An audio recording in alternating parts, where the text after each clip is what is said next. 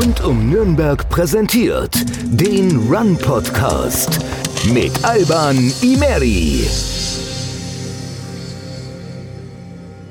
Servus und herzlich willkommen zu einer weiteren Folge des Rund um Nürnberg Podcast, um genau zu sein, Folge Nummer 28. Es passiert gerade so einiges, vor allem rund um den neuen Lockdown Light. Deswegen haben wir uns heute eine Stimme direkt aus der Gastronomie geholt. Jemand, der von der aktuellen Situation unmittelbar betroffen ist und interessante Einblicke geben kann. Und hier sitzt bei uns Gerhard Pech, Nürnberger Gastronom und Betreiber der Vintage Bar. Schön, dass du da bist. Servus. Ja, danke rund um Nürnberg. Danke für die Einladung. Schön, äh, dass wir uns äußern dürfen. Ich freue mich auf das Interview. Ja, Gerhard, es wird im Moment viel diskutiert über die Auflagen und darüber, welche Effekte das Ganze auch kurz- oder langfristig ähm, auf gewisse Branchen hat. Deswegen war es uns wichtig, gerade jetzt mal wieder jemanden aus der fränkischen Gastro einzuladen. Und du betreibst ja seit einigen Jahren bereits die Vintage Bar im Burgviertel. Erzähl doch, bevor wir in die aktuellen Themen einsteigen, mal ein paar Takte über dich und, und deine Bar. Ja, danke. Ähm, ich bin äh, Dezember 2012 habe ich diese kleine 30 Quadratmeter Bar eröffnet. Äh, es ist das Konzept einer klassischen American Bar. Es geht um Drinks aus Zeiten von äh, Mitte 19. bis Anfang 20. Jahrhundert.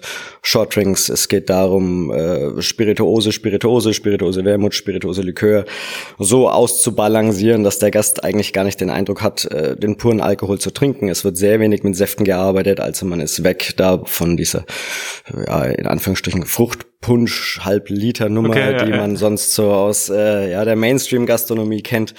Ähm, das ganze Hosting funktioniert anders, man muss klingeln, es soll ein bisschen an die Speak Easies erinnern, aber eben auch, weil der Raum sehr klein ist, uns jederzeit äh, den Überblick behalten lassen, den Gästefluss regulieren können und auch gewisse Standards und Qualitäten halten zu können. Ähm, wir empfangen den Gast, wir nehmen erstmal die Garderobe ab, wir platzieren ihn, äh, dann wird beraten und in der Regel finden wir dann auch der, das passende Getränk für ihn. Mhm, ja. Äh, Anfang des Jahres äh, war ja zunächst noch alles relativ normal, hat man so das Gefühl gehabt zumindest. Ähm, wie war das jetzt bei dir, als Corona das erste Mal auch in den Medien vorkam?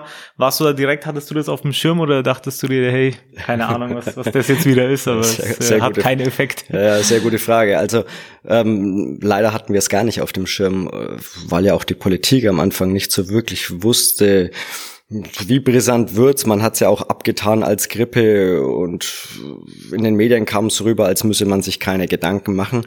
Was man in der Gastro aber schon Januar, Februar gemerkt hatte, dass äh, die sonst so starken Messen wie die Spielwarenmesse, Biofach und und mhm. und schon weitaus schwächer ausfielen, weitaus schwächer ausfielen.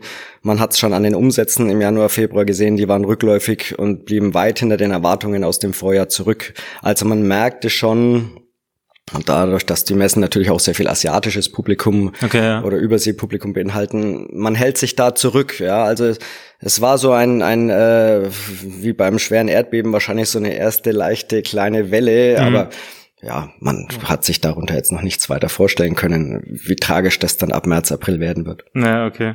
Das heißt, du hast das auch dann äh, nicht nur an den an den Messegästen, die dir dann ausgeblieben sind, auch deine normalen Gäste sind ja auch nicht gekommen oder hast du es tatsächlich dann nur dann an, an so Events festgemacht, dass da keine, keine Gäste mehr vorbeikommen?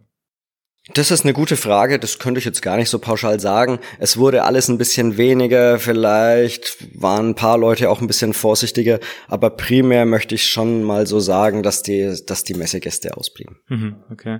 Ja, der, der erste Lockdown äh, kam ja dann und hat ähm, viele Branchen und vor allem ja auch die, die Gastro hart getroffen. Ähm, aber die Hoffnung, dass das Ganze relativ schnell wieder vorbei ist, war, war ja durchaus da. Ne? Das Verständnis für, für diese ganze Pandemie war ja, war ja noch nicht ganz so da. Und ähm, es wurde ja erstmal der Lockdown bis Ostern kommuniziert und dann immer weiter verlängert und ich unterhalte mich natürlich auch mit vielen Leuten aus der Gastro und da hat einer was ziemlich Interessantes gesagt, kannst ja gucken, ob du derselben Meinung bist. Er hat gemeint, es wäre vielleicht auch schlauer gewesen, vielleicht den Lockdown erstmal mit einem längeren Zeitraum zu datieren und dann zu sagen, wenn man es erfolgreich geschafft hat, die Zahlen einzudämmen, zu sagen, okay, wir verkürzen das, das, Ganze. Hätte vielleicht auch für die Planbarkeit einerseits, ja. aber auch für dieses Erfolgsgefühl ein bisschen mehr gebracht ähm, weil sowas natürlich für, für alle Gastro, aber auch andere Branchen natürlich schwierig zu planen, weil okay, erstmal Ostern, aber dann geht's ja doch weiter und so wusste wusste ja nicht ganz genau, wie es da weitergeht. Ne? Schwierig, äh, schwierig. Man weiß ja auch jetzt noch nicht, was das Mittel der Wahl ist. Ja, mhm. woher hätte man es zu dieser Zeit wissen sollen? Ähm, Ostern ist gut. Also erstmal hieß es ja ab 18.3. zwei Wochen, ja, und dann auf einmal hieß es Ostern und Genau, dann ja, auf ja. einmal hieß es Pfingsten und am Ende des Tages waren die Schankwirtschaften, also so ein Konzept wie meins, äh, es, es wird amtlich als Schankwirtschaft äh, konzessioniert. Okay, ja. Die Schankwirtschaften waren dann die, die zuletzt aufmachen durften und das war dann nach vier Monaten, ja. Also insofern Ostern, da war es dann vielleicht so weit, dass Restaurants wieder aufmachen durften und äh, auch to go und solche ja. Geschichten, aber als Schankwirtschaft war man vier Monate davon betroffen und hat dann mit Hängen und Würgen ein bisschen Außenbereich bis 23 Uhr bekommen. Was natürlich bei einer Bar, wie meinem Konzept, erstmal gar nicht so viel bringt, wie es nach außen den Eindruck macht, weil der Gast, der auf den Drink geht, auch erst 21, 21, 30 kommt. Vorher geht er gerne essen. Hm, ja. Und vor allem deine erste Welle Gäste, sage ich mal, die sonst nach dem Dinner kamen, 22, 22, 30, die konnten die Bar nicht mehr anlaufen, weil sie gesagt haben, bis wir vom Essen rauskommen um 10, bis wir bei dir sind, haben wir noch eine halbe Stunde und dann müssen Ja, wir schon wieder gehen. Also für die Schankwirtschaften war es nochmal ein Stück mehr oder schwieriger als jetzt im Restaurantbereich oder in anderen Konzepten. Mhm, Und so To-Go-Geschichten hast du gar nicht gemacht wahrscheinlich. Das ist Passt- natürlich passt schwierig bei dem? Konzept, ja, weil bei äh, den Short Drinks da auch das richtige Gefäß zu finden und, und auch das Thema Kühlung ist ja da eine andere als bei den ja, anderen Konzepten, wo tonnenweise äh, äh, Eis im Halbliter äh, To-Go-Becher mit drin ist. Beim Manhattan wird's da schwierig. Ja. Okay. Ja. ja, es gab ja auch ähm, einige, einige Vorfälle dann, ne, wo sich dann die Leute halt dann vor der Bar getroffen haben, Richtig, anstatt ja. in der Bar. Und äh, da gab es ja auch ziemlich gespaltene Meinungen darüber. Richtig, ähm, ja. Wie war da so deine, wie hast du das Ganze so mitbekommen? Ähm, auch schwierig, ne? Wir dürften lange noch nicht aufmachen, als äh, vor bestimmten bekannten Plätzen vermutlich 500 bis 1000 Leute dicht an dicht standen und äh, quasi in Anführungsstrichen to go konsumieren dürften. Und man hat es gesehen, aber man hat nicht interveniert, ja? Man hat es zwar verteufelt medial, äh, auch von Seiten des Ordnungsamtes oder der Polizei, aber es dauerte dann doch mehrere Wochen, bis dann wirklich mal Platzverweise ausgesprochen wurden und äh, da hat man sich dann schon gefragt, du hältst dich an alles, darfst noch nicht mal öffnen und woanders äh, kommen die Massen zusammen und man schaut nur zu. Ja, da hätte man sich mal ein bisschen mehr äh, durchgreifen gewünscht wahrscheinlich. Ja, ja. ja, ja, es ging ja äh, dann doch weiter mit einem zumindest vom Gefühl her recht normalen Sommer. Also für ich habe äh, Ja. zwar in den sozialen Medien auch auch viele Urlaubsbilder gesehen, viele Feiern. Ja, es hat freut einen natürlich auf einer Seite, ne, weil man sich denkt, okay, es kehrt wieder ein Stück weit Normalität ein. Andererseits ähm, sehen wir ja jetzt gerade so das das Resultat daraus. Ähm, was glaubst du, welche Rolle hat jetzt hat jetzt der Sommer auch für den für den ganzen Verlauf der Pandemie gespielt? Puh, ist, eine, ist eine sehr gute Frage. Also Da- vielleicht da- auch gar nicht medizinisch. Ich ja. glaube, da sind wir beiden die Falschen, um das jetzt Ganze zu, Ja. zu beurteilen. Aber ich glaube auch vom, vom Gefühl her meine ich jetzt eher. Trügerisch. Ich würde mal sagen, der Sommer war trügerisch, weil wie du ja sagst, man hatte den Eindruck, es geht wieder, ja, und dadurch, dass man doch sowohl im Privaten als auch in der Gastronomie wieder bewirten dürfte, dachte man, ja, also man ist jetzt mal aus dem Gröbsten raus und irgendwie wird es schon wieder zum Winter. Also ich glaube, diese ganze Sommersaison hat einen sehr trügerischen Eindruck äh, verschafft und jetzt ist man ja ein bisschen schlauer mittlerweile, wie das geschieht und es wäre vielleicht cleverer gewesen, da doch äh, ja an anderen äh, Stellen anzusetzen, damit äh, man das Ausufern, was jetzt gerade stattfindet, vielleicht weiter drücken konnte. Aber ja, sehr schwierig, das, das zu beantworten. Aber aus meiner Sicht hat dieser Sommer eine eine sehr trügerische Sicht äh, wiedergegeben. Hm. Glaub, glaubst du, dass, dass äh, der Verzicht auf einen normalen Sommer, nenne ich es jetzt einfach mal, ähm, dass das dazu geführt hätte, dass wir jetzt vielleicht den, den Lockdown Light gar nicht, gar nicht hätten? Das ist eine gute Frage, aber ich glaube, dass die Natur des Menschen, äh, ich glaube, der, der Verzicht war schwierig. Ja, es es ja. ist nur, man stellt sich eben viele Fragen als jemand, der äh, so viele Auflagen bekommt und dann sich an so viele Dinge halten muss, was Abstände, was Kapazitäten, was Hygiene angeht, was Maske tragen angeht. Und von Caterern hört man dann, na ja, sie sind gebucht auf 200 Mann feiern und äh, da ist überhaupt nichts mit Abstand, Hygiene Okay, und sonstigen ja. Dingen. Ja, ähm, ja, dann denkt man sich, äh, ja, du bist quasi der in Anführungsstrichen Gearschte, du, Mhm. du tust alles, aber an anderer Stelle passiert genau das Gegenteil und man Ja, klar. pfeift drauf, ja. Ja. Aber auch da ist schwierig zu kontrollieren. Wie willst du den privaten Bereich kontrollieren? Ja, absolut, Auch ja. deswegen fragt man sich, ob die jetzige Maßnahme der Politik so den gewünschten Erfolg, den man sich erhofft, äh, bringen werden wird, weil im Privaten wird es einfach schwierig sein. Wird schwierig. Ja, ja, klar. Ja, und ähm, jetzt sind wir ähm, ja so langsam im, im für die für die Gastro so wichtigen Winter, ja. Und da gehen natürlich jetzt in richtig wichtige und große Umsätze auch verloren. Ähm, die Frage, die sich hier ja für alle stellt und auch in jeder Zeitschrift, in jeder Zeitung ist, können Bars, Clubs, Diskotheken, Kneipen und so weiter, können die diesen Lockdown überhaupt überleben? Das ist eine sehr gute Frage. Auch die kann man wahrscheinlich nicht pauschal beantworten, weil es immer darum geht, welches Konzept, welches wirtschaftliche Konstrukt, äh, wie ist der Betrieb aufgestellt, wie sind seine Fixkosten, was für Hilfen bekommt er, wie schnell kommt er sie, hat er irgendeine Möglichkeit, irgendeine Perspektive. Ähm, boah, da eine pauschale Antwort zu treffen. Ich denke, bestimmte werden überleben, aber ich denke auch bestimmte werden nicht überleben. Mhm. Und am Ende des Tages wird ein Finanzer entscheiden und auf die Zahlen schauen und sagen, es macht noch Sinn, es macht keinen Sinn. Was mal, was mir mal wichtig wäre, was äh, die Leute, die immer hören, der Gastronomie wird geholfen und wird geholfen und die Politiker stellen sich dann vor laufender Kamera immer als die Halsbringer da. Ähm, alles ist zu versteuern. Mhm. Das wissen die wenigsten, weil ja, die wenigsten natürlich auch selbstständig oder Unternehmer sind. Jedwede Hilfe, die wir bekamen, sei es Soforthilfe, sei es Überbrückungshilfe und auch was jetzt in Zukunft an Paketen kommt, ist zu versteuern. Also man muss sich von allem wirklich Umsatzsteuer voraus, Einkommensteuer, Gewerbesteuer wegrechnen. Ja, und dann schaut man mal, was hat man noch Fixkosten und dann schaut man mal, macht das Sinn, ja? Oder was bleibt nach der Hilfe noch übrig? Das ist den wenigsten bewusst, mhm. dass äh, diese Hilfen nicht geschenkt sind oder nicht nicht zurückzuzahlen sind, so wie es die Politiker vor laufender Kamera sagen. Der ganze Steueranteil ist de facto dann über die Steuer zurückzuzahlen. Ja, klar. Das ja. muss den Leuten mal bewusst werden und je nachdem, also ja, wird man überleben oder nicht. Okay, ja. Ja, es ist ja ähm, generell grund und grundsätzlich äh, wichtig, Entscheidungen ja nicht nur hinzunehmen, sondern auch zu hinterfragen und äh, die wichtige Frage, die ich ja anfangs auch mal auch gleich äh, reingeworfen habe, ist diese, diese Ungleichheit. Welche Branche wird mit welcher Vehemenz denn hier versucht zu, zu, zu erhalten? Und ähm, da ist natürlich die Frage, war denn die Gastro jemals so ein großer Infektionsherd, als das, das so die erste Stellschraube ist in der Politik, die man, die man drehen muss? Auch da kann man wahrscheinlich nicht wieder pauschal antworten. Ja. Ich denke, dass ich denke zumindest, dass die Gastronomie die erste Branche war, die die sehr schnell äh, alle möglichen Maßnahmen, die man von ihr gefordert hat, getroffen hat. Mhm. Sei es die Plexiglaswände, sei es Trennwände, sei es das Thema Lüften, sei es das Thema Maske tragen, desinfizieren und und und. Also äh, wenn man dann mal in ein Architekturbüro ist oder in ein in ein äh, ja Amt der Stadt, weil man Anträge stellen musste und zwölf Mann waren da im Zimmer zu sehen, die haben keine Maske getragen. Mhm. Ja.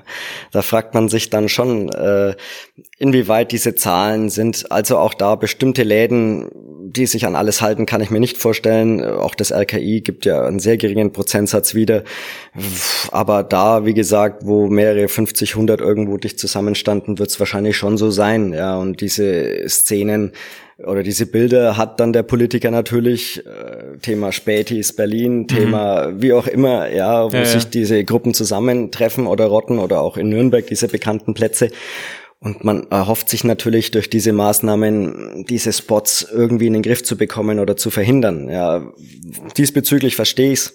Aber in den, in den kleinen Läden, wo wir von 30, 50 Quadratmeter sprechen oder im Restaurantbereich, wo, wo an alles gehalten wird, da sehe ich das Thema äh, Infektion eher nicht. Ja, es, ist, es ist witzig, dass du es ähm, RKI ansprichst, weil ich habe ähm, tatsächlich kurz vor der Folge erst nochmal so ein bisschen recherchiert und geguckt, ja. ob mir noch eine, eine coole, interessante Frage einfällt. Und da habe ich gelesen, dass ähm, die Plätze beziehungsweise die Bereiche, in denen die höchste Ansteckungsgefahr ist, da kommt ja die Gastro gar nicht vor. Ne? Also es ist ja im Büro, Raum, das ist im privaten Bereich ne? und, und Altersheime und so weiter, ÖPNV, genau. Ja. Aber ähm, von Bars, Kneipen, Restaurants ist da nicht die Rede, aber ja. trotzdem hat man das Gefühl, dass medial das Ganze so kommuniziert wird, als dass ähm, vor allem in Restaurants und in Bars und in Kneipen die höchste aller Gefahren ist. Ne? Ja, natürlich äh, durch die Maßnahmen, die auch getroffen werden, ne, dass man eben äh, Freizeitkultur und Gastronomie schließt. Jemand, der jetzt nicht täglich sich so mit befasst oder medial mit dem Thema befeuert wird, der denkt natürlich, oh, nachdem man da anknüpft, sind das auch die Herde, wo es herkommt. Das mhm. ist natürlich ein schneller Eindruck, der jetzt bei jemandem entstehen kann. Aber wie gesagt, die Zahlen sprechen ja eine andere Sprache. Sicherlich muss man jetzt irgendwas tun. Ja, und äh, dass man jetzt Schulen und Kitas nicht dicht machen kann aus anderen politischen und sozialen Aspekten, ja, ja, klar. ist klar. Ob es jetzt blinder Aktionismus ist, will ich jetzt gar nicht sagen. Mhm. Ich denke, auch die Politiker versuchen irgendwie das, das Beste zu tun. Aber es entsteht ja, ein klar, falscher klar. Eindruck. Also aus meiner Sicht ist, ist die Gastronomie nicht der Treiber. Mhm. Wie, wie sehr frustriert das einen dann auch, ähm, dass man als kulturell doch so wichtiger Bestandteil dieses Landes ähm, dann auch so unwichtig im Gesamtbild erscheint, ähm, wenn man sich jetzt mal anguckt, wie gesagt, mit welcher Vehemenz dann, äh, dann verschiedene ja. Branchen unterstützt werden? Ja, und, und auch vor allem wirtschaftlich wichtig. Also wenn man den Zahlen mal so sieht, äh, Gastronomie und alles um die Gastronomie herum, also auch der Glashersteller bis zum Event-Caterer und sonst was, da reden wir von äh, fünf Millionen Erwerbstätigen. Mhm. Fünf Millionen Erwerbstätigen.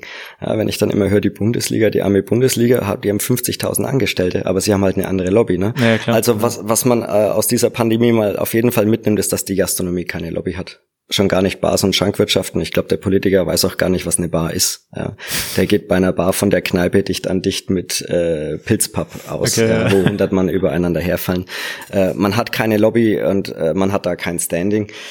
Was man, man, man kommt sich auf jeden Fall ein bisschen verarscht vor, weil man eben alle mhm. Maßnahmen getroffen hat, zum einen und zum anderen die Zahlen hergeben, dass man nicht der Verantwortliche ist für das Infektionsgeschehen. Mhm. Und dann auf einmal heißt es, aber bei dir setzen wir an.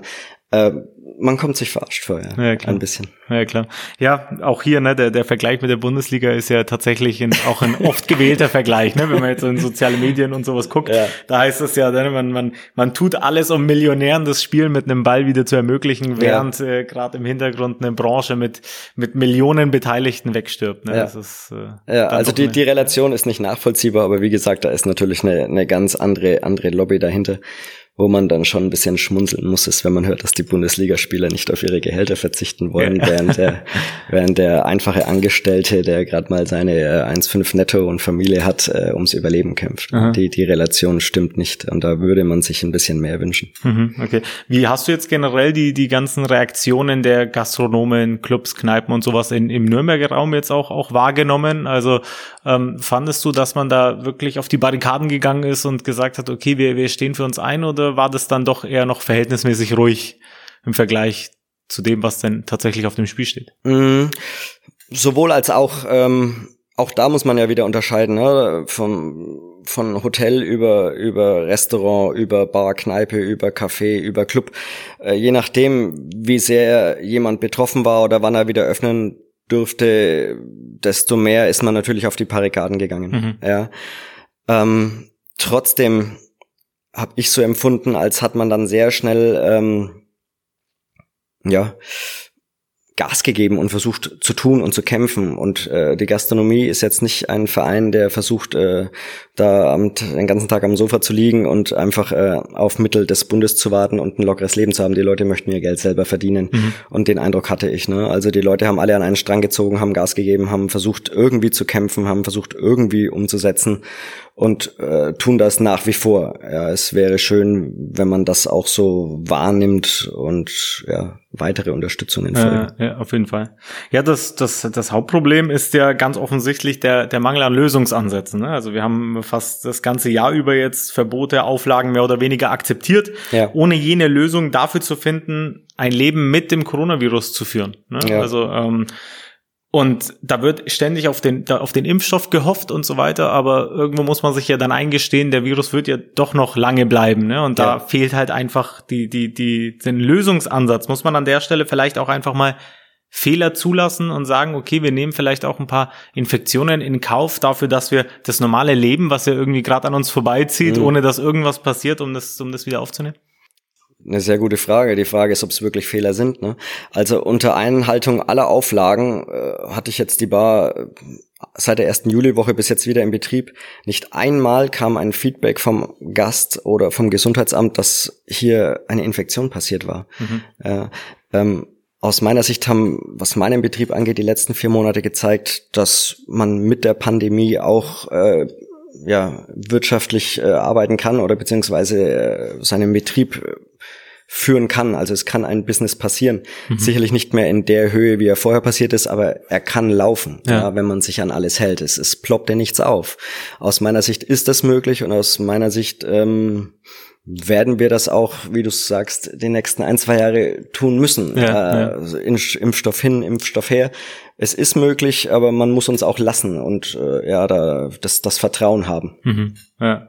ja, es geht ja auch viel viel Kultur verloren. Ne? Das ist ja gerade so der der Zwiespalt, den wir hatten. Ne? Wahrung der Gesundheit gegen normales ja. Leben und jetzt vor allem im Winter kommen natürlich auch so Sachen wie der Christkindesmarkt auf uns zu, der ja. jetzt abgesagt worden ist. Ähm, da gibt's ja auch äh, viele Diskussionen. Ne? Ist das richtig? Ist das nicht richtig? Und ähm, schon beim beim Volksfest gab's ja schon den, die Idee, das Ganze zu dezentralisieren zentralisieren. Mhm. Die Idee fand ich recht gut. Die Umsetzung war dann ja diskussionswürdig, würde ja. ich jetzt mal an dieser Stelle sagen. Und ähm, ja, jetzt Christkindesmarkt komplett abgesagt. Ist das für dich die, die richtige Entscheidung?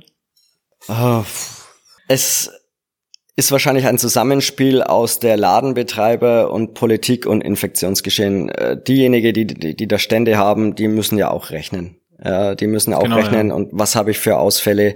Macht's Sinn für mich? Kommen so viele? Welche Kosten habe ich über diese ganzen Wochen? Und dann verfolgt äh, der Budenbetreiber auch das Infektionsgeschehen und die Politik auch. Also ich denke, diese Entscheidung, den ausfallen zu lassen, war gar nicht mal allein die Politik, sondern auch die Budenbetreiber werden sich im Verbund ihre Gedanken gemacht okay. haben und mhm. wahrscheinlich gesagt haben, dass es unter all diesen Voraussetzungen keinen Sinn macht. Mhm. Woher willst du wissen, ob auch der Christkindlesmarktgeher das Vertrauen hat dann und in dieser Zeit, wo Zahlen so hoch sind, dahin ja, geht? Ja. ja. Ähm, am Ende des Tages ist es wirtschaftlich wahrscheinlich ein Riesenverlust. Also es passiert dort einfach sehr viel Umsatz, ja, mhm, und der ja. wird der Stadt fehlen. Aus, ja, aus dieser Perspektive finde ich sehr schade, weil die Kommunen jetzt einfach Geld brauchen. Ja, mhm. Und in der Hinsicht ist es ein riesen, riesengroßer Verlust. Politisch und, und vom Pandemiegeschehen her und aus Sicht der Budenbetreiber war es wahrscheinlich der vernünftigste Entschluss, mhm. muss man mal so sagen. Ja. Aber glaubst, glaubst du nicht, dass man vor allem mit so einem dezentralen Konzept, wenn man jetzt wirklich genug Plätze sich rausgesucht hätte, die es in Nürnberg ja ohne Frage gibt, mhm. ähm, dass man da nicht dann einen Christkindlesmarkt auf die, auf die Reihe bekommen hätte, der sicher ist und äh, der auch vor allem stattfindet. Ne? Nee, die, die, Frage, die Frage ist die, wenn der an diesen unterschiedlichen Plätzen ist, wie stellt sich das dar? Und hat man dann noch das Christkindlesmarkt-Feeling? Hm, ja. ist, ist, das, ist das dann ein Christkindlesmarkt oder ist das alle 100 Meter steht irgendeine Bude, sei es Insel Christkindlesmarkt Light, ne? Genau, ja, also hat man dann überhaupt dieses Christkindlesmarkt-Feeling? Und auch dann, es geht ja darum, diese Spots zu verhindern. Und sagen wir mal, jetzt hast du dann da die Glühweinbude, die zwar allein steht, aber um diese Glühweinbude oder diese Feuerzangenbowle, ja. was auch immer, sammelt dann doch wieder 200 Mann, die da drum rumstehen. Ja, mhm. Und es hieß ja irgendwie, ja, bei den Buden to go gibt's nicht mehr. Also müssen die Leute ja an dieser Bude stehen bleiben. Wie will man das regeln, dass dann ja, da klar. nur 20 stehen und den 1,5 Meter Abstand halten und und und. Also ich sehe da zu viele Probleme, ob das wirklich umsetzbar ist und auch die Betreiber da Lust drauf mhm. haben, glaube ich eher nicht. Okay, ja. Ja, wenn man mal den, den ganzen wirtschaftlichen Aspekt ähm, mal weglässt, ist ja auch ein paar private Feiertage, die jetzt noch auf einen zukommen, die ganzen Weihnachtsfeiertage und natürlich auch Silvester. Und ähm, ja, Markus Söder hat von einem einsamen Weihnachten gesprochen. Ähm, ist sowas überhaupt umsetzbar? Also man hat ja, klar, die Auflagen sind das eine, aber halten sich die Leute dann auch dran? Dazu müssten wir mit viel mehr Leuten ja. ob sie sich dran halten. Also ich denke, der engere Familienkreis, der, der soll zusammenkommen. Ja, klar. Das ja. sollte man tun. Also irgendwo äh, abklären und, und aufpassen, je nachdem, inwieweit Verwandtschaft irgendwie äh, gefährdet ist oder nicht. Mhm. Ja, aber grundsätzlich, solange jetzt nicht die 50 Mann an Weihnachten zusammenkommen, ja, muss das schon irgendwie stattfinden. Äh, ja, Im kleinen Kreis äh, sollte das nicht verhindert werden, hoffe ich doch. Ja, vor allem problematisch für die für die Großfamilien an der Stelle, ne, die dann äh, richtig ja vielleicht auch mehr als Richtig, zehn ja. Mann sind. Richtig ja. ja. Ja, ich selber komme ja auch aus einer aus einer Großfamilie und ähm, wenn man sich dann mal mal trifft oder mal gemeinsam spazieren geht oder keine Ahnung irgendwie was in die Richtung, dann merkst du schon, wie die wie die Menschen tuscheln, ne, und mit, mit dem Finger zeigen und so, schau mal mhm. die und ist das wirklich mhm. richtig und so. Und da halte ich, wie gesagt, neben dem ganzen wirtschaftlichen Aspekt für das eigentliche Problem, dass wir uns momentan auch emotional so, so arg spalten lassen in der Gesellschaft. Hast du, hast du auch das Gefühl? Ja, ähm, weil man eben auch medial befeuert wird und in jeder Fernsehsendung und Talkshow damit befeuert wird mhm. und man permanent damit befeuert wird und dadurch, dass man ja in einem äh, andauernden Zustand lebt, wo bestimmte Dinge nicht erlaubt sind, ist man ja auch permanent hat man es vor Augen und ist man damit befasst. Ja, klar. Ja, ähm, das Gefühl habe ich auch, was mich da stört, ist so diese, ja, wirre Information. Einmal heißt's die Zahl, einmal heißt's die Zahl, dann heißt's zwei Wochen, dann heißt's vier Wochen, äh, unterschiedlichste Informationen in, ja. in einer Flut die teilweise sich äh, minütlich oder täglich dann auch widersprechen oder umgedreht werden. Also der Bürger wird ja sehr wirr gemacht zurzeit und hat eigentlich fast ja, gar keine Fall. andere ja. Chance, als sich äh, spalten zu lassen, weil einfach zu viel auf ihn zukommt und einprasselt und es entstehen zu viele Fragen. Also ja, alles, was man aufschnappt, fallen mir spontan zwei, drei Gegenfragen ein. Man fragt sich immer, warum dies, warum das mhm, ja. und das, aber der hat doch gesagt so und hier hieß es da. Auf der einen Seite hieß es äh, nein, uns kann da nichts passieren mit den Krankenhäusern. Die Kapazitäten sind so hoch. Auf einmal heißt es, ja, aber in vier Wochen, wenn es so weitergeht, dann rauchen die Kapazitäten ab. Es entstehen zu viele Fragen, ja, und dadurch wird man wirre gemacht, mhm. was man, glaube ich, sehr schwer gerade verhindern kann. Ja. ja. Es wird ja, wird ja vor allem viel, viel diskutiert und ähm, vor allem, vor allem Social Media ist ja so, ein so, ein so ein Brandherr, sage ich jetzt mal, ja. ähm, der dann auch viele Diskussionen, die eigentlich objektiv ablaufen könnten, ja, emotionalisiert, die Leute werden direkt persönlich und ist, man hat auch so die Meinung, wenn jemand nicht meiner Meinung ist, dann ist er sofort der Feind, ja. Ja. Ist, ähm, und ähm, ja, auch Leute, die generell so die ganzen Auflagen hinterfragen, werden ja auch häufig direkt abgestempelt als mhm. Verschwörungstheoretiker mhm. und Aluhut und was es da nicht alles gibt und so. Ja. Also ich sehe da schon eine gewisse Problematik drin, ne? wenn wir jetzt ähm, wenn wir jetzt diese, diese Verbotskultur einfach annehmen und sagen, okay, wir nehmen jetzt alles hin, weil kostet es, was es wolle, ich weiß nicht. Also Schwierig. Ähm, auch da muss man unterscheiden zwischen dem, der da einfach ähm, hetzen will oder populistisch Profit äh, mhm. machen will und zwischen dem, der, der wirklich betroffen ist, sei es jetzt die Familie, die mit Homeschooling und, und Homeoffice gleichzeitig agieren muss, sei es jetzt die Branchen, die betroffen sind und die da wirklich Ängste und, und Nöte haben und darauf aufmerksam machen müssten, möchten ähm, und das auch mit guten Argumenten tun. Ja, die, die sollte man dann vielleicht nicht so schnell als Verschwörungstheoretiker abstempeln.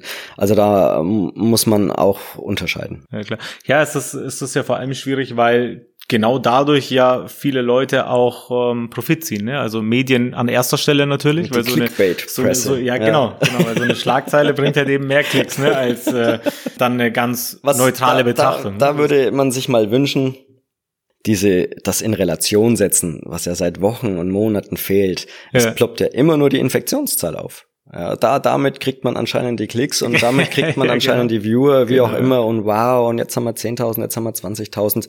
Setzt doch mal in Relation. Äh, wie viele haben den schweren Verlauf? Hm. Wie ja, viele genau. zeigen Symptome? Wie viele müssen auf Normalstation? Wie viele müssen auf Intensivstation? Also es wäre mal immer schön, so ein bisschen in Anführungsstrichen die beruhigende Gegenzahl zu bekommen, damit jetzt nicht alle gleich äh, durchdrehen und sagen, oh mhm. wow, wir sterben alle, wir haben 20.000 äh, Infizierte. Ich verfolge das seit Wochen, haben wir auf der Intensivstation äh, auf nürnberg.de zwischen fünf und acht äh, Patienten. Ja. Wir sind eine halbe Million Einwohnerstadt und haben sieben große Kliniken und haben fünf bis acht Intensivpatienten. Also ja, ja. Es wäre mal schön, äh, dass äh, die Clickbait-Presse auch immer die, die Zahlen in Relation dazu liefern würde. Das wäre wünschenswert. Glaubst du, wenn man wenn man das dann tatsächlich so machen würde, also ne, wenn man jetzt die Gegenzahl dazu liefert und dann merkt, okay, ist es glücklicherweise nicht so nicht so schlimm, also mhm. von den Zahlen her zumindest, dass es dann dazu führt, dass die Leute vielleicht die Auflagen vernachlässigen und dann sagen, okay, uns äh, vielleicht ist das ja der Hintergrund dahinter, ne, dass man sagt, okay. Äh, ja, auch eine sehr gute Frage kann man wahrscheinlich auch wieder nicht pauschal für die Leute äh, beantworten.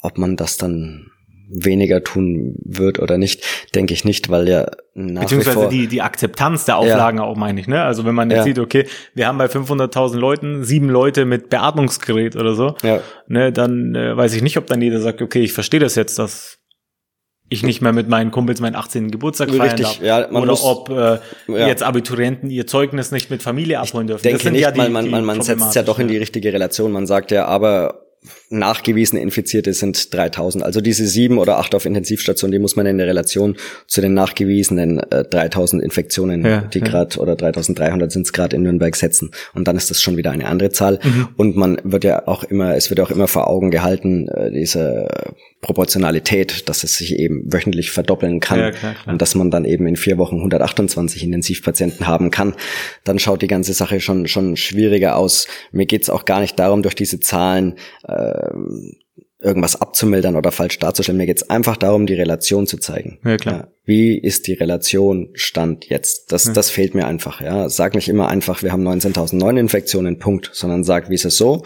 Und sag aber dahinter, dass diese acht Intensivpatienten täuschen mögen, weil es in ein paar Wochen über 100 sein können. Mhm, ja. Und dann haben wir ein Problem, gar nicht mal nur wegen der Corona-Fälle. Ich habe auch sehr viele Mediziner oder Ärzte, sogar leitende Ärzte aus den Nürnberger Kliniken als Stammgäste, die sagen, es gibt natürlich auch andere Intensivpatienten, nicht nur die Corona-Patienten. Ja, klar. Und dann haben wir ein Problem. Ja, der schwere Autounfall, der an top noch kommt und gern auch auf Intensivstation müsste. Oder der Schlaganfall oder oder. Also zu diesen äh, Zahlen muss man dann immer auch dazu sagen, dass der Danger-Danger-Moment dann kommt, wenn eben die in Anführungsstrichen anderen Krankheiten oder Unfälle noch intensiv müssen. Ja, klar. Insofern, das, das muss man dann schon immer auch noch mit, mit dazu anführen, warum man überhaupt diese Maßnahmen in dem Umfang trifft, um eben ein Ausufern oder ja, ein, ein, ein Kapitulieren auf diesen Stationen zu verhindern. Mhm. Ja. Aber grundsätzlich wäre es schön, wenn zu den 19.000 äh, Infektionen auch mal die Relation der Stationen auf den Krankenhäusern Ja, aufploppt. Ja. Man, man spricht ja auch viel von, von Qualitätsjournalismus, aber Ja. viele Stories sind jetzt auch, ich nenne jetzt hier natürlich keine Namen, ne, aber bei vermeintlich äh, qualitativen Medien habe ich ja schon die ein oder andere Story gehört, bei der ich schon mal doppelt nachlesen musste, ob das jetzt nicht doch ein anderes Blatt ist, ne? Ja, äh, wie gerade gesagt, ne, man wünscht sich so ein bisschen äh, mh, die Relationen, Ja, genau. dass Ja. man da so ein bisschen ehrlicher ist und die Relationen aufzeigt und äh, nicht alles so. Also die Dramatik ist ja immer immer sehr hoch. Ja, genau. Es Ja. ist schon alles auch dramatisch, aber auch mal ein bisschen äh, ja, neutral und, und, und realitätsnäher Ja, genau, das Ganze darstellen. Das würde man sich schon wünschen. Ob und wie sich wer jetzt darstellt, das, das wird man nicht verhindern können. Ja, und wie gesagt, die Leute haben ja alle auch äh, ihre eigenen, ihre eigene Meinung und werden das für sich hinterfragen. Und sie sehen es ja an ihren Auswirkungen. Das heißt, der private Haushalt, äh, das heißt das Unternehmen, Ja, ja. äh, die sehen es in den Zahlen. Macht es Sinn, was da die Politik tut oder nicht? Und ja, insofern macht sich da jeder schon sein eigenes Bild, Ja, ob genau. der Politiker jetzt so oder so auftritt. Ja, das war vielleicht schon immer so und es wird auch immer so bleiben, ne? ja denke ich auch. Dass da solche Themen auch genutzt werden, um vielleicht auch längerfristigere Ziele irgendwie im Auge Man zu weiß es behalten. nicht. Ja, Ja, man weiß es nicht. Ja, genau. genau. Ja, vielleicht abschließend, Gerhard, wie, wie geht's jetzt weiter, weiter für dich? Ähm, was sind die nächsten Schritte, nächsten Pläne? Viel Schreibtisch, viel Schreibtisch. Wir haben ja jetzt wieder vier Wochen äh, viel ja, genau. Zwangsurlaub nennen wir es mal. Ja. wieder viel Zeit. Ähm, ja, erstmal viel Administratives. Ne? Jetzt werden erstmal die Steuerberater um die Ecke kommen und sagen, was du als Unternehmen tun kannst, welche Anträge auszufüllen sind. Ja, man wird sich organisieren müssen, man wird sich neu aufstellen müssen, man wird schauen müssen, halten die Rücklagen. Auf jeden Fall äh, sollte man schauen, dass man Rücklagen bildet und, Mhm. und das bisschen, äh, was man im Sommer äh, geschafft hat, an Liquidität anzuhäufen, nicht anzurühren. Weil wenn ich, wie eingangs gesagt, äh, März hieß es zwei Wochen, äh, auf einmal hieß es dann April, auf einmal hieß es Ostern, auf einmal Ja, hieß genau. es Pfingsten.